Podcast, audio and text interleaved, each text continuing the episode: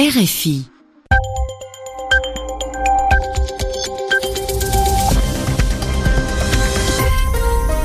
RFI, il est 22h ici à Paris, 20h en temps universel.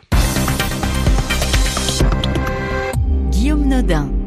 Bonsoir et bienvenue dans ce journal en français facile présenté avec Zéphirin Quadio. Bonsoir Zéphirin. Bonsoir Guillaume, bonsoir à tous.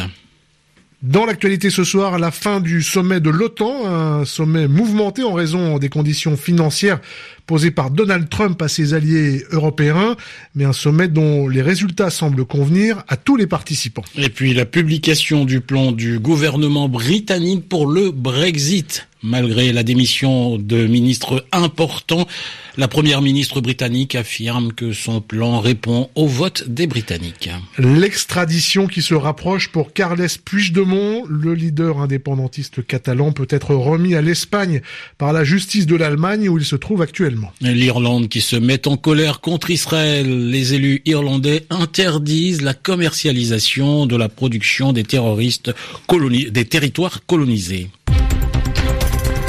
Le journal. Le journal en français facile. En français facile. Et on commence, Guillaume, par le sommet de l'OTAN qui s'est bien terminé après deux jours de dispute entre les Américains et les Européens. Le président américain Donald Trump a été parfois menaçant et parfois calme pendant deux jours, mais il dit avoir trouvé un accord avec ses alliés sur le financement de l'alliance au terme de deux journées agitées et intenses, les chefs d'État et de gouvernement de l'OTAN se sont séparés en se disant tous satisfaits de ce sommet et jusqu'au bout, ce n'était pas sûr. Pierre Benazet. Pour Donald Trump, tout va bien à l'OTAN. L'Alliance Atlantique est plus forte que jamais et il y aura plus d'argent que jamais pour les dépenses militaires. Donald Trump claironne qu'il a arraché aux 28 autres alliés une promesse d'augmentation sans précédent de leurs dépenses militaires. Il faut dire que le président des États-Unis a utilisé les grands moyens dans son offensive financière en s'en prenant violemment à l'Allemagne qui ne dépense pas assez et en critiquant avec virulence les alliés à quelques heures de la fin du sommet. Donald Trump a pu quitter Bruxelles en sous-entendant haut et fort malgré tout, qu'il avait en quelque sorte sauvé l'OTAN et assuré son avenir. Les Alliés ont en fait réussi à donner à Donald Trump l'occasion, comme il l'espérait, de se présenter aux yeux de ses électeurs en sauveur du monde, et de leur côté, ils ont engrangé l'assurance qu'ils attendaient de voir les États-Unis rester fermement engagés dans l'OTAN. En revanche, leur promesse de faire un effort financier supplémentaire est creuse, car ils se sont contentés de rappeler la date butoir de 2024 pour atteindre 2% de PIB de dépenses militaires, et aucun d'entre eux ne semble disposer à modifier substantiellement sa trajectoire budgétaire. Bruxelles, Pierre Benazer, RFI. Et Donald Trump est arrivé aujourd'hui à Londres où la chef du gouvernement est en difficulté. La première ministre britannique a publié ce jeudi les détails de sa proposition de relations commerciales avec l'Europe après la sortie de son pays de l'Union européenne. Un projet attendu depuis des mois par les Européens, mais Theresa May est menacée par les membres de son parti les plus favorables au Brexit. À Londres, Muriel Delcroix. Ce livre blanc prévoit de négocier une zone de libre-échange pour les marchandises. Cela permettrait au Royaume-Uni de fixer ses propres droits de douane et de conclure de nouveaux accords de libre-échange. Le document prévoit aussi la fin de la libre circulation des personnes et signale que le secteur britannique des services n'aura pas les niveaux actuels d'accès au marché de l'Union européenne. Autant de propositions consignées à contre-coeur les Brexiteurs la semaine dernière et qui ont finalement provoqué les démissions de David Davis, en charge du Brexit, puis du chef de la diplomatie Boris Johnson, furieux d'un plan qui, pour les tenants d'une rupture nette avec le bloc européen, revient sur toutes les promesses faites jusque-là par le gouvernement. Malgré ces remous, Theresa May maintient le cap pour le moment et ce serait bien passé des commentaires de Donald Trump juste avant sa venue au Royaume-Uni. Le président américain a estimé que le Brexit était peut-être en train de prendre une autre tournure que ce pourquoi les Britanniques avaient voté, rappelant à Theresa May son propre leitmotiv Brexit veut dire Brexit. Un parti pris pour les Brexiteurs durs de la part de Donald Trump et un désaveu de la Première ministre qui ne va pas aider à pacifier une relation de plus en plus tendue. Muriel Delcroix, Londres, RFI.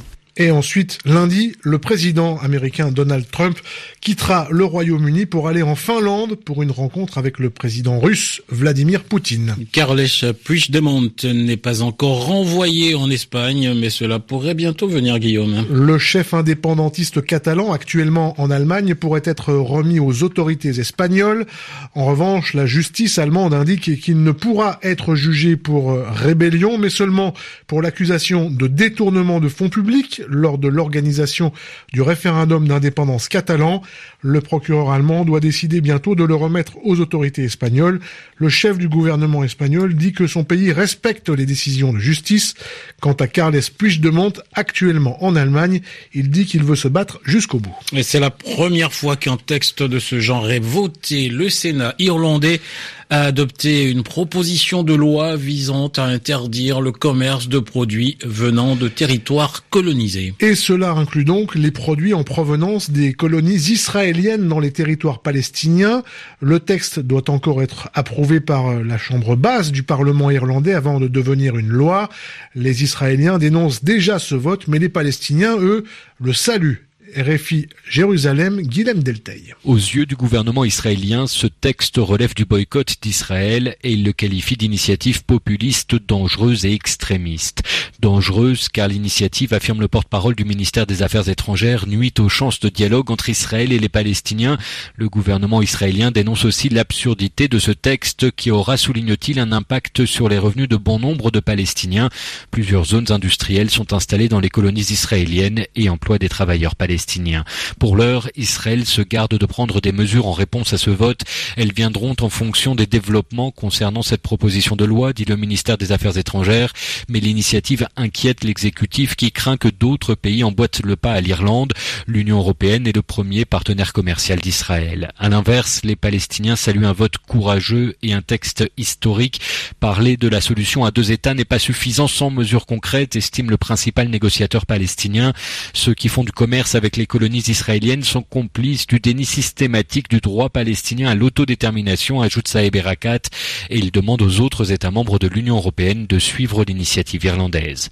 Guillaume Deltay, Jérusalem, RFI. Dans l'actualité également, c'est la fin d'une histoire qui a été suivie avec attention pendant deux semaines. Après avoir sauvé 12 enfants et leur entraîneur de football coincés dans une grotte en Thaïlande, les secouristes ont commencé aujourd'hui à démonter leurs installations. Un dispositif inédit qui avait mobilisé des centaines de sauveteurs avait été mis en place dans cet endroit isolé au milieu de la forêt tropicale, tout près de la Birmanie. L'opération de sauvetage a tenu en haleine le monde entier et le dénouement heureux de l'histoire intéresse déjà les producteurs de cinéma américains à Hollywood.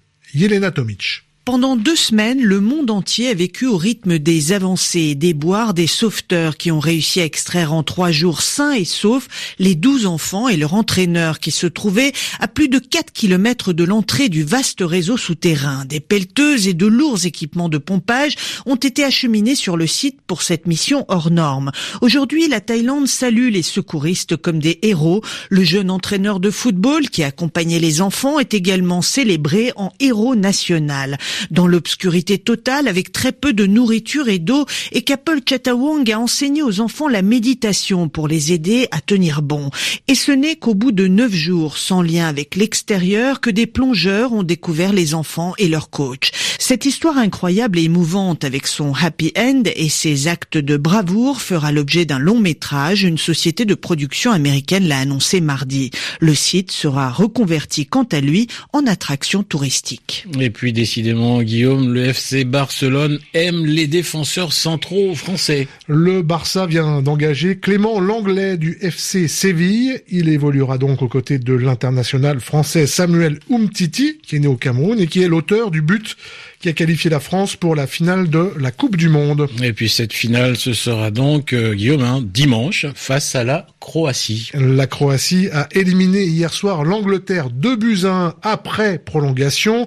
Le match sera à suivre en direct et en intégralité sur les antennes africaines de RFI ou, si vous êtes à Paris et que vous appréciez les rassemblements de foule, au pied de la Tour Eiffel où un écran géant sera installé.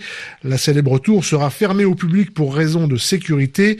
Comme la veille pour le 14 juillet, la fête nationale de la France, la sécurité est la plus grande préoccupation pendant ces deux jours pour euh, le gouvernement. 12 000 policiers et militaires seront mobilisés pendant la fin de la semaine en région parisienne. Et puis un mot du Tour de France cycliste, c'était la sixième étape ce jeudi. 181 km entre Brest et Mur de Bretagne, c'est l'Allemand Dan Martin qui s'impose légèrement détaché. Il devance le Français Pierre Latour, le Belge Greg Van Avermaet garde le maillot jaune de leader du classement général.